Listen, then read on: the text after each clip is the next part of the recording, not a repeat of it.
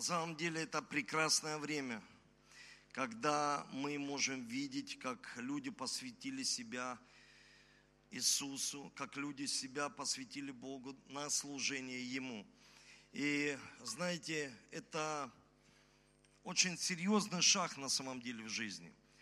И Бог желает поднимать сегодня учеников своих, чтобы они проповедовали радостную весть. Чтобы человек слышал Евангелие, Слово о Христе. Потому что мы можем слышать традиции, это хорошо. Мы можем слышать религиозные правила, которые есть. Но человек должен слышать радостную весть. То, что приносит радость в его жизнь, спасение. И поэтому я очень рад, когда вижу, как дети духовные, они ходят в истине, они возрастают, они изменяются, и они несут другим семьям в другие города радостную весть. И знаете, когда меня нет здесь на воскресном служении, и я благодарен всем, кто проповедовал, участвовал в нашей стратегии «Не промолчи», люди не молчали, проповедовали Евангелие, молились. И я знаю, что в воскресенье покаялось много людей. В воскресенье прошлое служение. Меня не было, и мне многие люди в церкви сказали, пастор, мы тебя ждали, мы думали, ты и знаете, меня радует, когда ученики мои поднимаются, когда есть ученики. И меня очень радует, что эта стратегия, она есть в Москве, в Санкт-Петербурге, во всех 120 городах, там, где есть служение исход.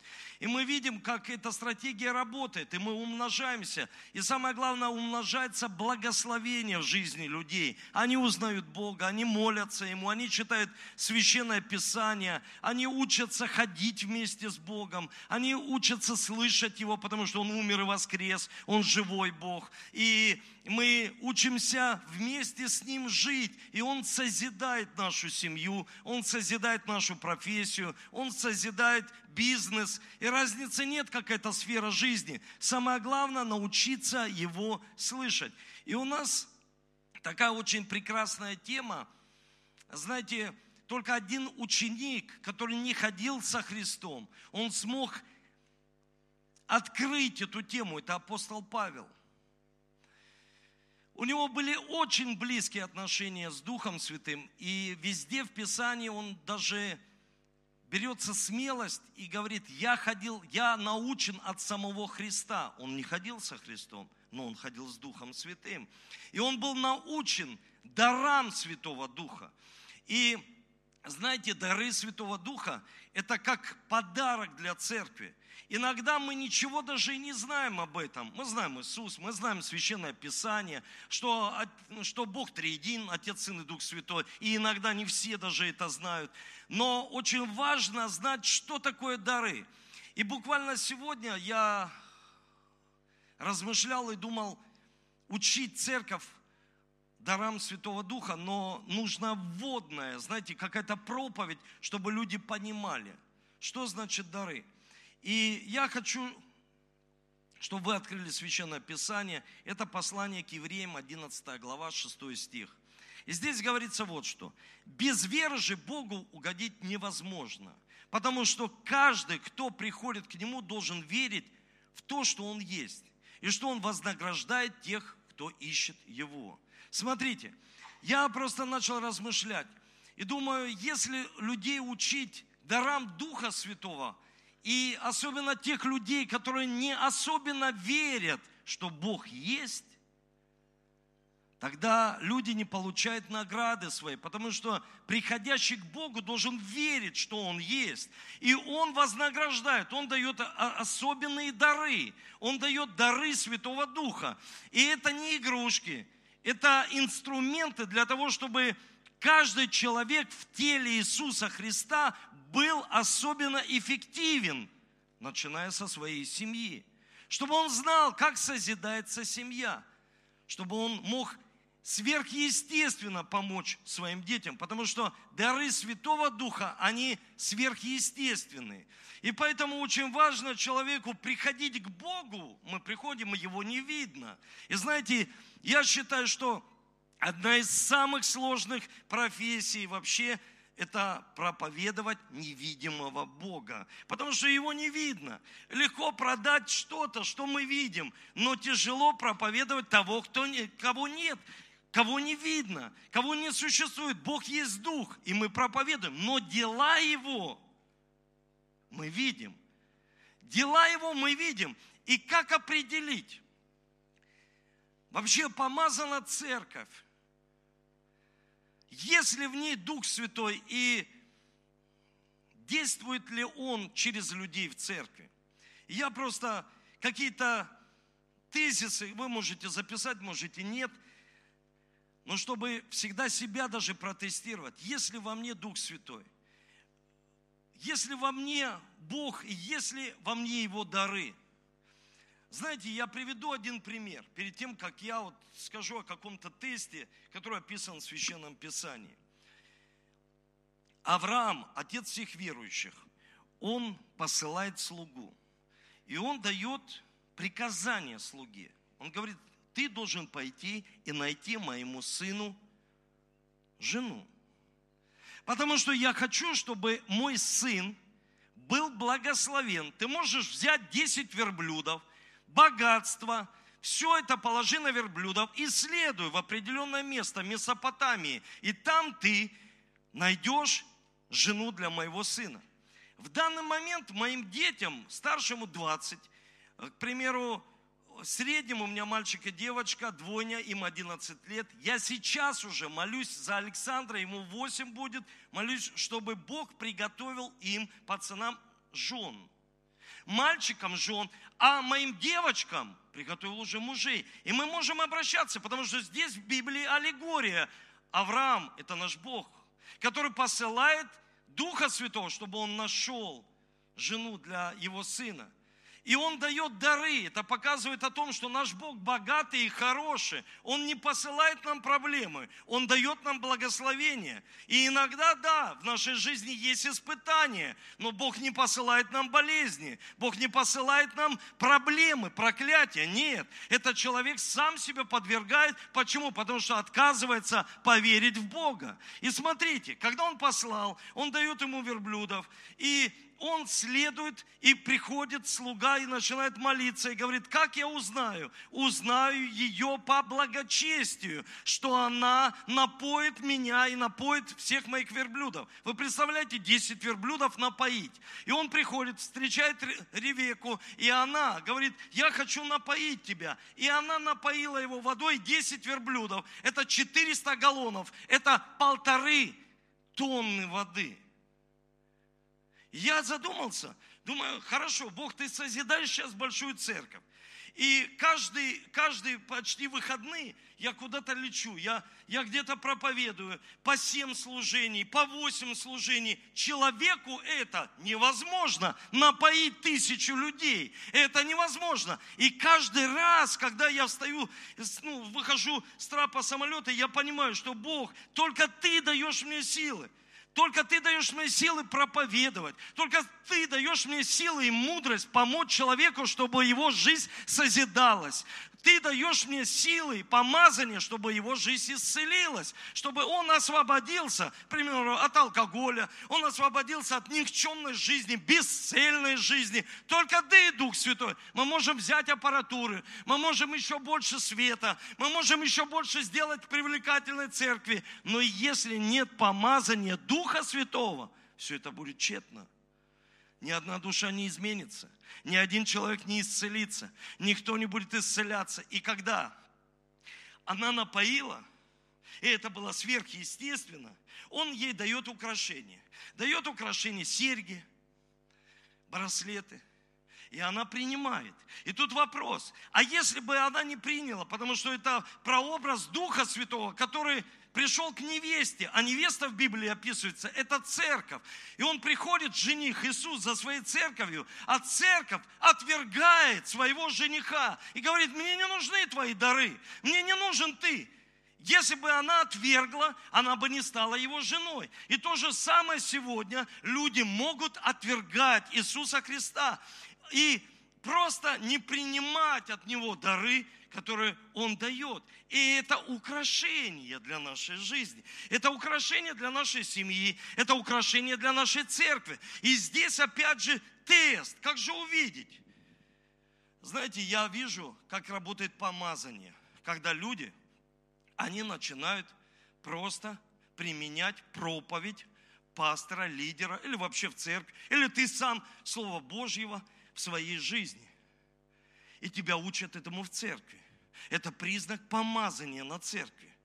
Когда в Библии говорится, и когда Иисус окончил слова сии, народ дивился учению его, потому что он попадал в точку. Он говорил на их проблемы. И он не просто говорил на их проблему, он их учил решать эти проблемы, делать выбор в своей жизни. Смотрите, Библия также говорит, Лука 4 глава 32 стих.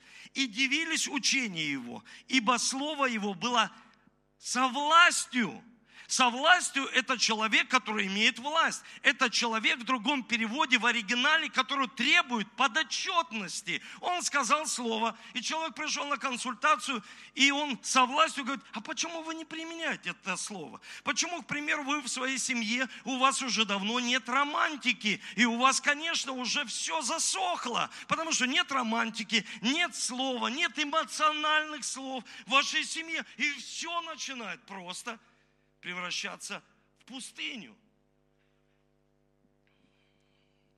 Исцеление – признак помазания. Смотрите, я приведу простой пример. Здесь в зале на втором служении также очень много людей. И здесь в зале есть люди, которые получили физическое исцеление, которые получили духовную свободу, которые получили исцеление для своей семьи, которые получили физическое исцеление от неизлечимой болезни. Кто получил исцеление от рака, кто получил исцеление от гепатита, кто получил исцеление, получил свободу от вредных привычек. Я прошу просто вас, встаньте на минуту. Кто получил исцеление? Посмотрите, как много. Это говорится о том, что церковь помазана для того, чтобы вы получили внутреннее, кто-то был в отверженности всю свою жизнь, ему не дарили любовь, и он получил исцеление. Почему? Потому что это работа Духа Святого здесь, на этом месте. Давайте Богу славу воздадим и присаживайтесь.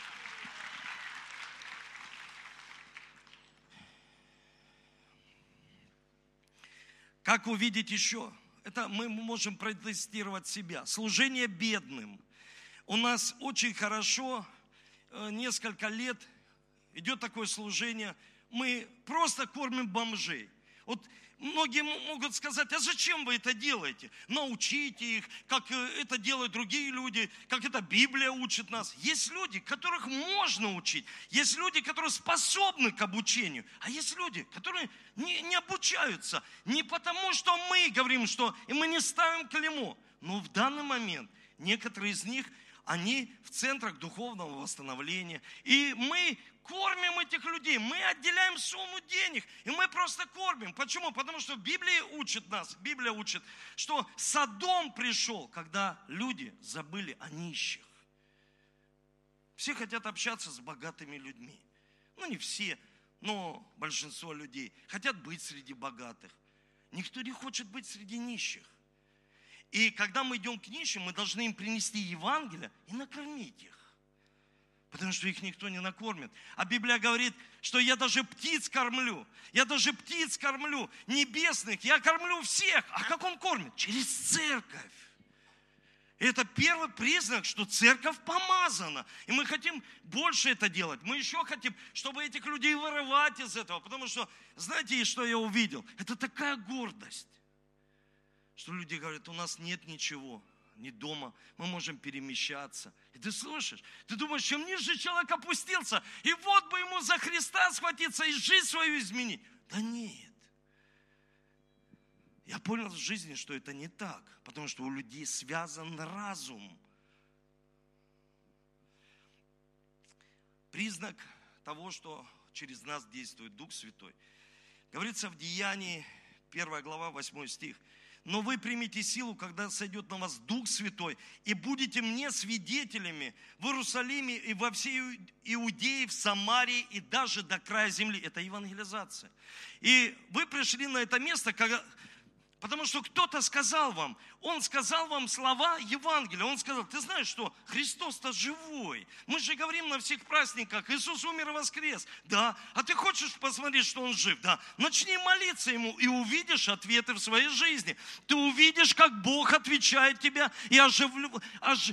перед тобой оживает Священное Писание. Оно становится живым. И когда оно становится живым, ты получаешь подсказки к своей жизни. Бог начинает говорить через молитву, через проповедь, через священное писание, лично для тебя. Но евангелизация, она обязательно нужна. Это первый признак, что церковь наполнена Духом Святым, а не серебролюбием. Миссионерство у нас прекрасные миссии, и буквально у нас был звонок, и нам попросили нам, нас начинать церковь в Крыму. И мы будем там открывать служение, мы будем служить людям, потому что у нас в Украине очень много церквей, и мы хотим двигаться дальше в Крыму и вообще по всему лицу земли. Самое главное, чтобы хватило учеников, которые бы сказали, я хочу, вот я, пошли меня, я хочу стать миссионером, пастором, чтобы людям проповедовать Евангелие, чтобы люди услышали о Христе. Если не будет проповедующего, как мы узнаем, что Христос умер и воскрес, и что Он дает нам надежду, что у нас есть жизнь вечная? Скажите аминь. Выездные проповеди и добрые дела – Просто добрые дела. Ой, я не пастор, я... просто добрые дела. Когда человек делает добрые дела. Знаете, вот я помню своего детства, там был один мультфильм, когда там добрыми делами прославиться нельзя. На самом деле, добрые дела – это признак благотворительной души. В Библии написано благотворительная душа.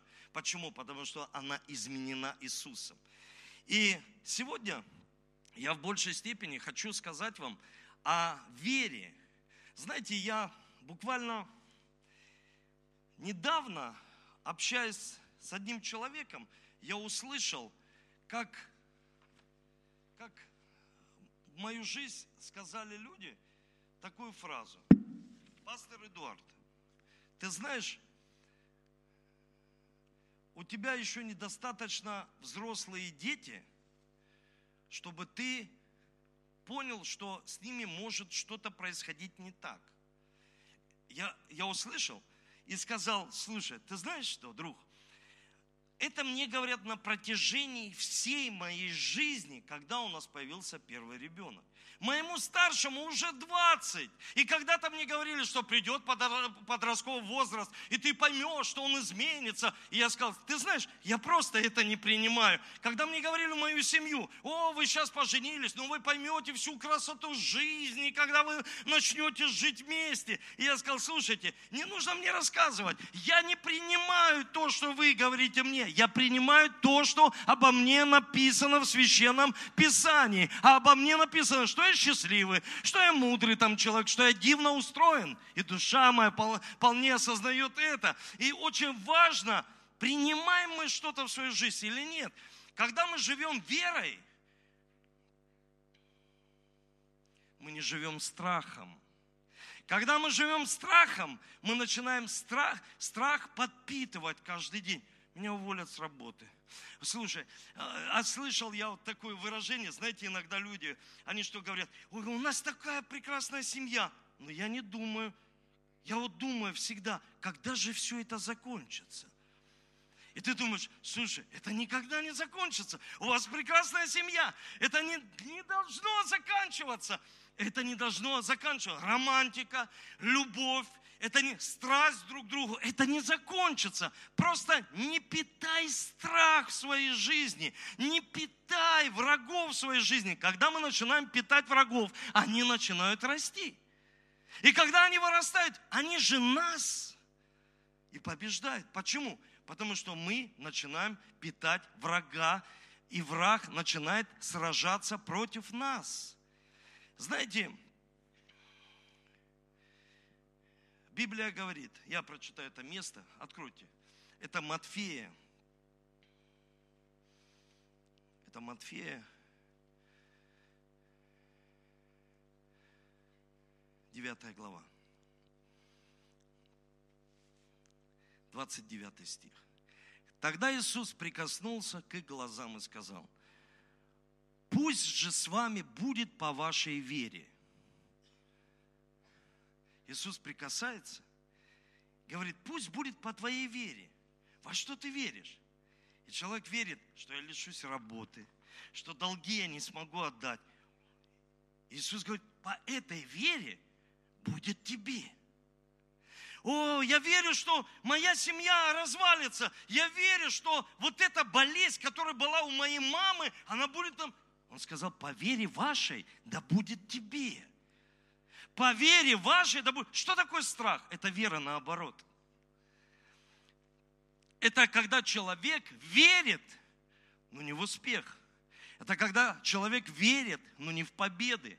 Это когда человек верит в поражение. Я никогда не буду человеком богатым, я никогда не смогу помогать людям, и дары Святого Духа никогда не будут действовать. Никогда и не будут действовать. Потому что когда человек начинает что-то исповедовать своими устами, когда ты общаешься с людьми, когда я общаюсь с людьми, я слушаю людей очень внимательно, и потом им говорю, вы знаете, что в вашей жизни больше страха, чем веры.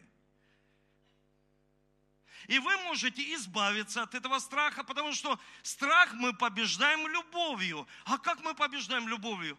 Когда мы приняты Богом, когда у нас нет отверженности, когда мы знаем, что Бог очень сильно любит меня, и за меня, Эдуарда, Он отдал самое дорогое, что есть у Него, это Сына Своего, лично за тебя. Когда мы верой сможем побеждать дьявола только тогда, когда вера начинает. Как она может питаться? Смотрите, здесь разные люди, разного социального статуса, разных сословий, разные люди. Вот все разные здесь, на этом месте. И даже в Библии говорится, Бог собрал и добрых, и злых.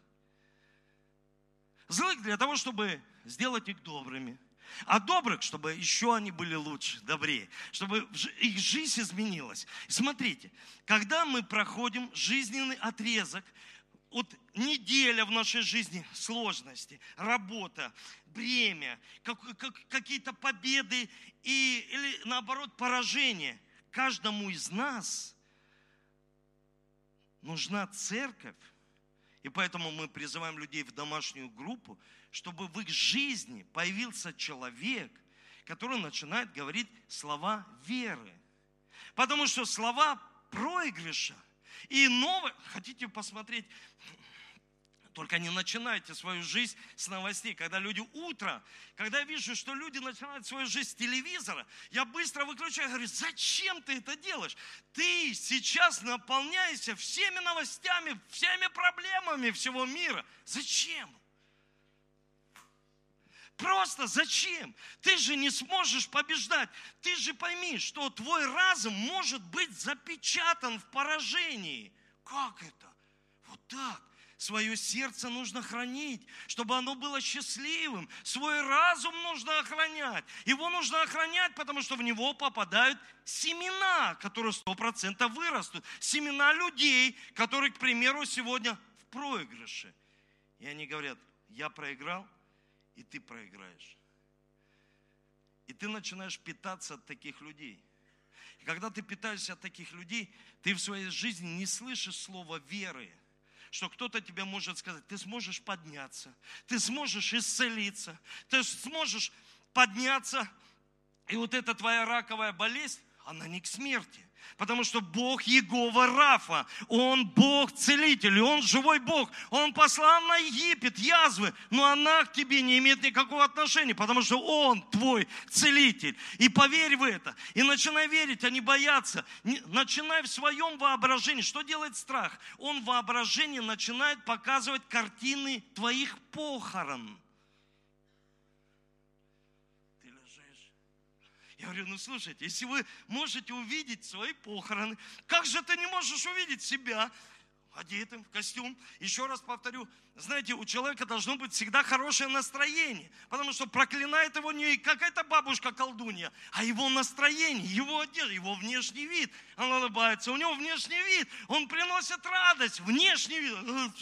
«Э, со мной никто не хочет иметь дело, помолитесь за меня, за меня кто-то наколдовал. Да нет, ты улыбнись. И начни сиять. Библия говорится, сияй, потому что ты э, улыбаешься. Пусть она ну, натянутая, ты чувствуешь, что ты устал. Ну, поспи, отдохни. И... Но чтобы на твое настроение никто не повлиял. Я хочу показать, где мои помощники. Хочу показать, я пообещал Богу. И сказал, Господь, моя проповедь, любая, будет настолько понятна каждому человеку, что ее даже младенец должен понять. Потому что проповедь, она должна быть на понятном языке. Я покажу вам сейчас одно действие, которое происходит в жизни почти каждого человека. Это один из дней на работе простого офиса который занимается, ну, я не знаю, чем-то занимается. Давайте посмотрим. Юрий Алексеевич, доброе утро. Элла Александровна, добрейшего, добрейшего. Юрий Спасибо большое, спасибо. Что-то как-то вы не очень выглядите с утра. Вирусы, Элла. наверное, э, сейчас весна. Ну, вирусы, конечно, бродят, но и настроение боевое у меня. Впереди рабочий день, много целей, планов. Сегодня важная сделка. Отлично. Но я все равно сделаю вам чай с лимончиком, чтобы вы взбодрились немножечко. Ну, хорошо. Что-то перенесли мой рабочий кабинет. О! Один день на работу не выйдешь уже, все меняется. Так, сегодня прекрасный день. Компаньоны приезжали. Я тут посмотрел. Эдуард Нарбекович, Да, во-первых, здравствуйте, Привет, здравствуйте. привет, Да, Посмотри, друг, так, твое решение важно. Что ты об этом Так, ну, скажешь? посмотрим, нужно ж вникнуть, ты меня знаешь. Что Я быстрый. выглядишь не очень. Хорошо спал? Ну, Что-то вчера тебя вроде неплохо. Ну так, решил Что-то отдохнуть немножко. Есть, да, чуть-чуть? Что, не болеешь? Да вроде нет. Друг, что-то тебе... А может, или А ну, попробуй, градусник? тыльной стороной, Нет, да. уши, подожди, уши. нет. Уши горят. Горят. Ну, я думал, перед сделкой, не, ты знаешь. заболел. Тебе надо провериться. Да ладно. Сто процентов. Я сегодня новости смотрел, там вирус какой-то гуляет. Вот. Я сегодня слышал, ты знаешь, Ага. вот Во. Ну, как люди говорят, двое, двое рассказали, возможно, действительно правда. Да, ну надо тебе провериться, Юр. И А я давно тебе у врача не был. Давно. Да, сейчас принесут тебе градусник. Ты померь, если будет температура, сразу в больницу. Сразу в больницу. Ну и ты думаешь, прям дело Я на- сейчас Эле Александровне скажу, она принесет градусник. Если покажет больше, сразу в больницу. Потому что ты как-то выглядишь не очень. Хорошо? Ну, спасибо, Ты друг. посмотри, Спасибо а я щас- тебе, я друг. Всегда поддержишь. Я сейчас все решу, друг. Юрий Спасибо. Алексеевич, чай с лимоном. Сделаем профилактику вирусов. Для начала чай с лимонов, Юрий А то- Алексеевич. Александр, спасибо. Чувствую себя уже не так, как утром. Начал. Чувствую, что вирусы-то где-то рядом. Попейте чаек, попейте. Надо больше Юрий пить Алексеевич. жидкости, больше пить жидкости в Алексеевич. таком состоянии. Добрый день. Артур Приветствую Валерьевич, не жми сильно, приболел что-то. Спасибо. Коллега, что с вами? Ужасно выглядите. Уже Вы себя в зеркало видели? Я уже боюсь и смотреть, честно говоря, уже в зеркало. День не задался как-то. Чувствовал, чувствовал, когда шел на работу.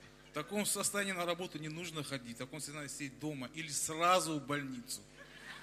Все-таки в больницу думаешь? Конечно, сейчас такие вирусы, такое, такая атмосфера, все в масках в городе бегают. Попробуй горячий.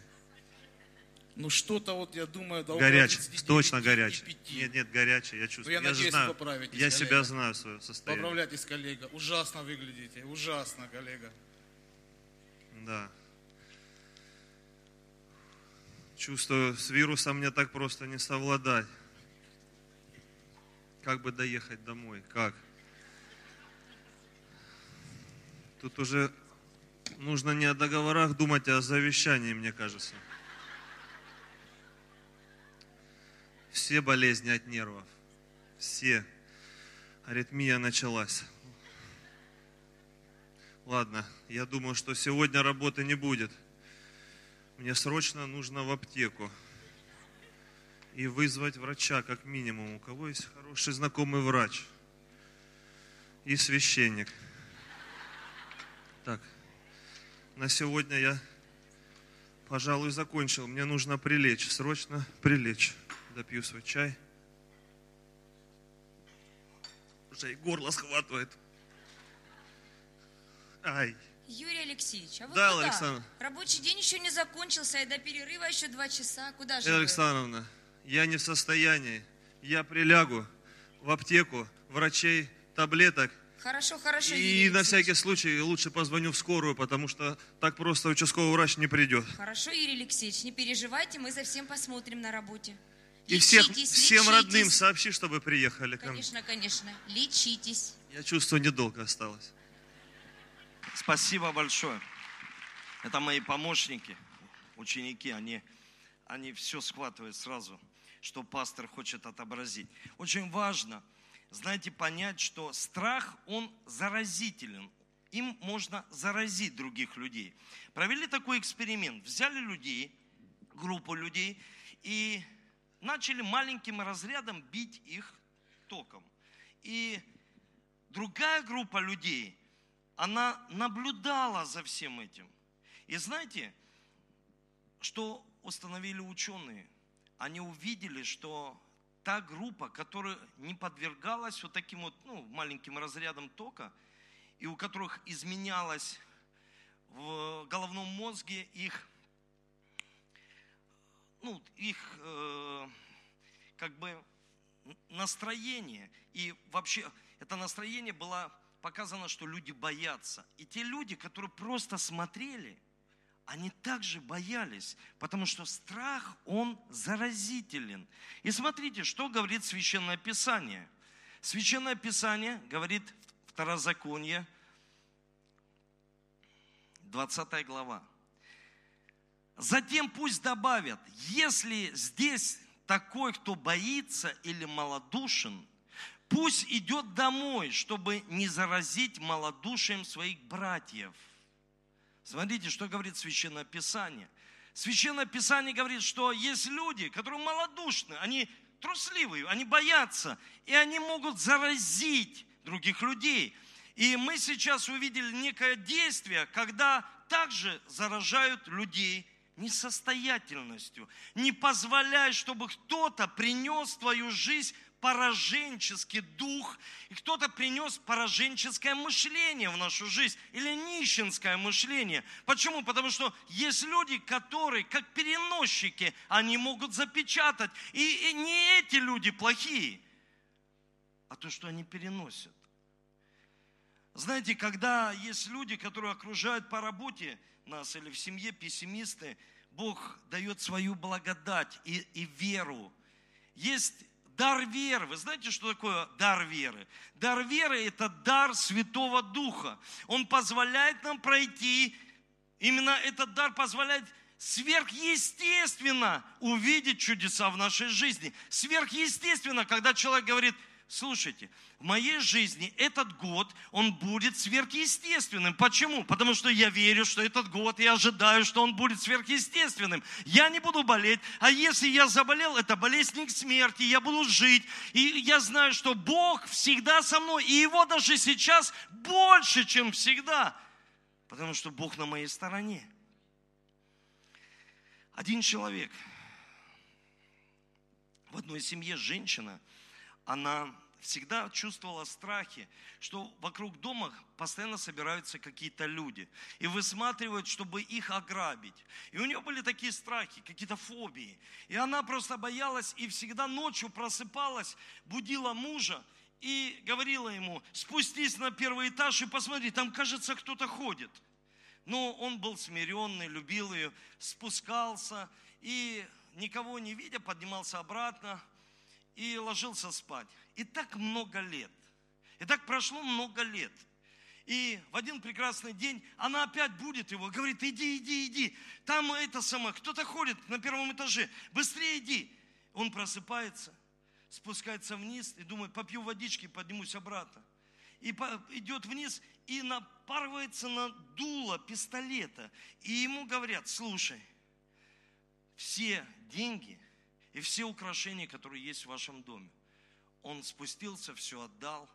И они выходят, эти грабители в масках, они выходят из дома. И он кричит им, стойте, подождите, подождите. Они говорят, что?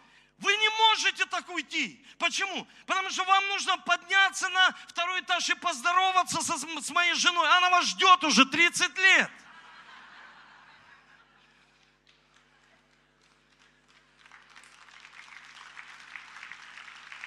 И так происходит в жизнях людей. Если люди ждут болезнь 30 лет, они ожидают, они ждут. И они еще заражают всех людей ропотом вокруг. Они ожидают плохой экономики. Они ожидают, ну, все, ожидание их. Что такое вера? Уверенность в невидимом и осуществление ожидаемого. Что такое страх? Это тоже уверенность в невидимом.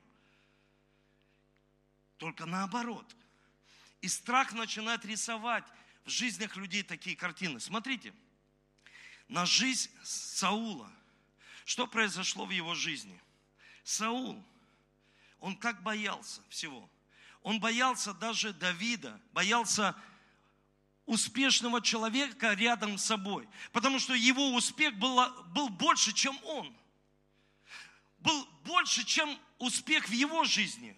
Библия описывает Саула, что он был красивый что он был ростом высокий. Он был царем, но он не мог пользоваться этим, потому что у него была низкая самооценка. Страх позволяет человеку быть всегда в низкой самооценке. Страх позволяет человеку быть всегда в хаосе. Почему? Потому что человек говорит, какой я лидер, какой я победитель, вы что? Да какой настрой на успех, как бы выжить в этом обществе? И человек сам обрекает себя слова подтверждения того, что он боится. Он настраивается на такую жизнь. Послушайте, верующие в Иисуса Христа, в Бога, который жив с нами всегда и всегда с нами, мы не имеем права исповедать пораженческую жизнь. Мы не имеем права, чтобы только общаться с людьми, которые приносят нам, распространяют плохие новости. Везде плохие новости. Еще пообщался с работником, с тем, кто жалуется. И к вечеру человек говорит, я правда заболел. Я правда э, на свою жену смотрю, что-то она мне не нравится. Мне мои друзья сказали, ну что она... И ты послушал и человека кто-то настроил. Знаете, что мешает нам мечтать? Страх, переживания, постоянные переживания. Как-то я молился и потом просто молчал. И я думал о крупной конференции. Я думал и думаю о том, что не получится у меня – ну, какие-то, знаете, пункты в этой конференции, это не здесь, это. И я обдумал, и Бог особенно пришел и сказал, смотри, ты думаешь, что у тебя не получится, и у тебя не получится. Потому что ты об этом думаешь. Женщина вышла из магазина, села в машину, положила продукты питания, которые она купила, на заднее сиденье. И сзади такой был сильный хлопок. И она почувствовала сильную боль в затылке. И она берет рукой и чувствует, как, как мозги стекают с ее головы. И она взялась, чувствует, и ей стало плохо, она потеряла сознание. Она очнулась. Она взяла руку и чувствует боль и, ну, как мозги, как будто текут по ее плечу. Человек проходил рядом и понял, что в машине что-то не так, вызвал полицию она сидит и говорит, я не могу повернуться, потому что если я повернусь, мои мозги все вытекут. И полицейские разбили окно, открыли дверь и увидели, что это просто взорвался под давлением бисквитное тесто и ударило ей в затылок. И просто тесто стекало с ее головы. И она накрутила, что это уже мозги стекают. Послушайте, воображение может столько сделать, а страх может сколько сделать, что человек будет ожидать поражения в своей жизни. Саул, он проиграл в своей жизни. Он боялся, что Бог молчит и пошел к гадалкам. Сегодня столько много людей, когда они говорят, зачем, это надо Богу молиться, а я могу сразу прийти, мне там на кофейной, на такой. Послушайте, это такое проклятие в жизни, это такие проблемы в жизни, когда люди, они просто приносят проблемы и открывают дверь для демонической силы, разрушительной в своей жизни. Саул обратился к волшебнице, она даже ему предсказала будущее, что он погибнет погибнет. Бог никогда не говорит, что человек погибнет. Бог всегда говорит о жизни вечной. А демоны, они всегда говорят, ты умрешь, ты погибнешь от болезни, от, ты будешь всегда в проклятии, в нищете. Бог так не говорит. Бог любит. Он сына своего отдал. Он сильно любит. И человек, когда чувствует любовь, он побеждает страх. Саул умер на поле битвы.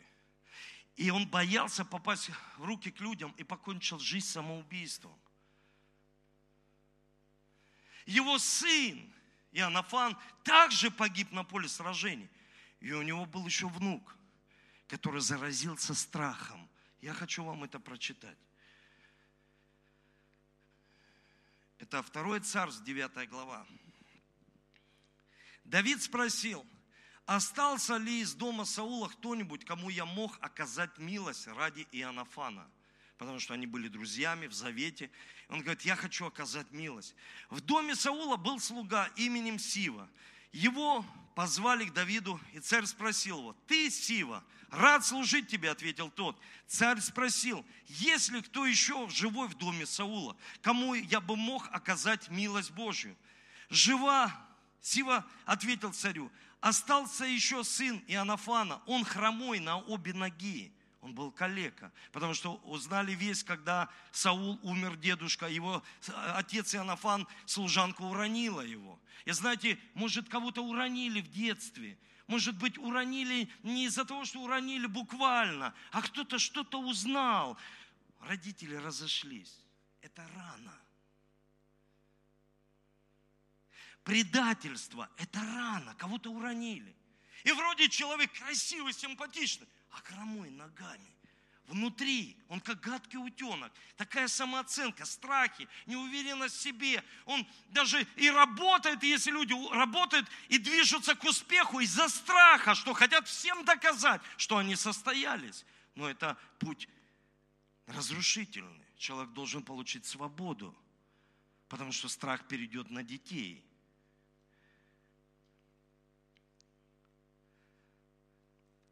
Где же он, спросил царь. Сива ответил, он в доме Махира, сына Амиэля, в Ладиваре. Ладивар это город молчания в переводе. Просто молчание. Когда люди замыкаются в себе, они не хотят ни с кем общаться, они не хотят никого видеть, кино никуда не хочу, хочу в себе, замыкаются в себе, страх приходит, депрессия приходит. Депрессия – это пустота, это демоны, когда они мучают людей, и люди потом попадают в еще большую зависимость, когда им выписывают еще таблетки, антидепрессанты, и мы потом этих людей молимся за них, чтобы они получили свободу.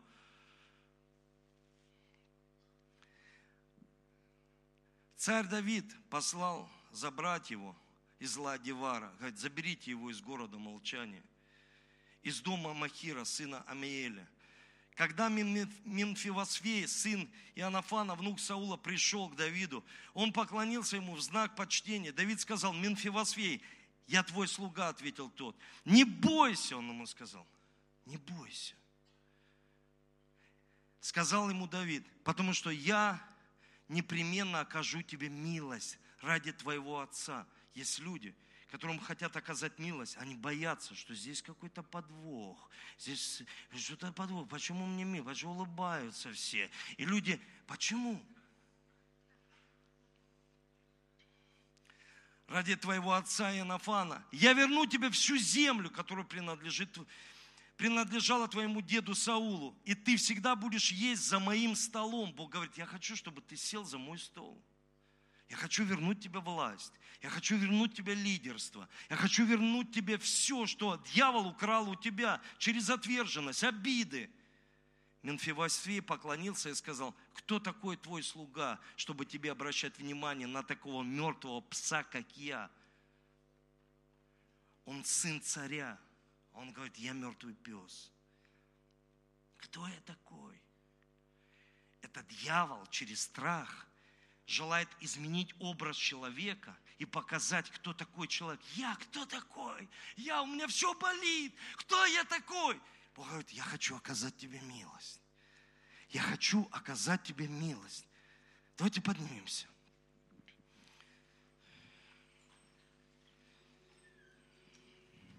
Я хочу молиться о том, что в твою жизнь приходит время милости Божией. Бог желает оказать тебе милость. Не позволяй, чтобы кто-то постоянно запечатывал тебя. Храни свой разум. Храни свое сердце счастливым. Не позволяй, что люди, которые уже один, два, три, четыре, пять раз развелись, и они тебя консультируют, как правильно жить в семье, как, как сохранить семью.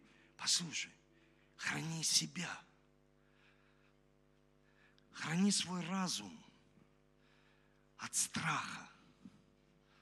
А вдруг он не изменит? Храни, не ожидай. Знаете, что сказал Иов?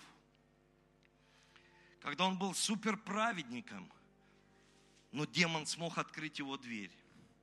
Он сказал, чего страшился, то и постигло меня. Хотя Бог сказал, ты, вы видели моего праведника Иова? Он, чего страшился, то и постигло меня. Я страшился, что дети мои упадут, что у них скользкая дорога, уже это общество, в котором они, они вот-вот-вот, и они упали. Я потеряю все свое имущество. Он потерял все свое имущество, потому что даже молился не из-за любви, а из-за страха.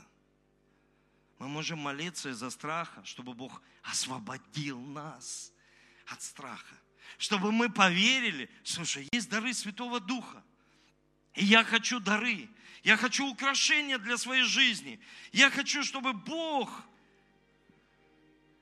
дал мне украшения. Исайя 61 глава 3 стих. Здесь говорится, и позаботиться о горюющих на Сионе, дать им венок красоты или в синодальном переводе лучше, возвестить сетующим на Сионе, что им вместо пепла дается украшение, вместо плача елей радости, вместо унылого духа славная одежда, и назовут их сильными правдой, насаждением Господа во славу Его. Ты можешь исповедовать. Ты говоришь, я дивно устроен. Душа моя вполне осознает. Я больше, чем победитель. Апостол Павел говорит, я стремлюсь к целям, к высшей почести. Я смогу с Божьей помощью осуществить все цели, потому что я все могу в укрепляющем меня Иисусе Христе. В том, что Бог меня укрепляет, и я могу все в этой жизни. Все. Потому что Он меня укрепляет. И знаете, когда я размышлял над этим словом, Бог отчетливо проговорил мое сердце, что многие люди вместо пепла сегодня берут украшения. Они зовут Духа Святого в свою семью, принимают дары Его. А многие люди откажутся от Духа Святого, откажутся от Него и возьмут пепел в свою жизнь. Пеплом посыпали голову, когда кого-то хоронили. Пеплом посыпали, когда разрушение приходило – пеплом посыпали. Тогда, когда приходила проблема, послушайте, очень важно взять украшение. Взять украшение для своей семьи, для своей домашней группы, для церкви. Взять украшение, не пепел. Не пепел. Не унылый дух – Каждый день самая лучшая проповедь себе перед зеркалом. Я буду радоваться. Прекрати, Эдуард, ты чего, не унывай, вперед. Ты сможешь достичь, потому что Бог тебя укрепляет. А, Ой, меня никто не пожалел в этой церкви, любви нет. Слушай, прекрати, какая любовь? Любовь Божью дает Он сердце, изливает Духом Святым. Когда мы сами наполняемся, говорим, слушай, я все равно преодолею это. Это болезнь не к смерти. Я недавно был за одну сестру молился, я приехал и сказал ей, это болезнь не к смерти. Я пришел тебе со, со святым причастием, чтобы ты получила исцеление. Это болезнь не к смерти. Настройся на победу. Мне нравятся паралимпийцы, они без ног, без рук. Хоккей играют. Я говорю, пойдем хоккей, пойдем футбол. Я не могу. Чего? Ты что? Настройся на победу. Улыбнись, сияй, настройся тренироваться, настройся побеждать. Ты же христианин, ты же верующий человек. Настройся, что у тебя. Моя семья будет самая лучшая в городе. Моя семья будут... об- Пример будут все брать с моих детей. И я не принимаю то, что говорят в мою жизнь. Знаете, мне много людей говорили, разные. Они говорят, Эдуард, так быстро все, церковь растет, скоро придет кризис. Я говорю, я не принимаю кризис. Я не при... А если кризис, так это благословение для меня, это выбор. По-китайски в переводе выбор. Я сделаю правильный выбор. Жить со Христом. Жить со Христом. Жить со Христом. Поднимите к Нему руки.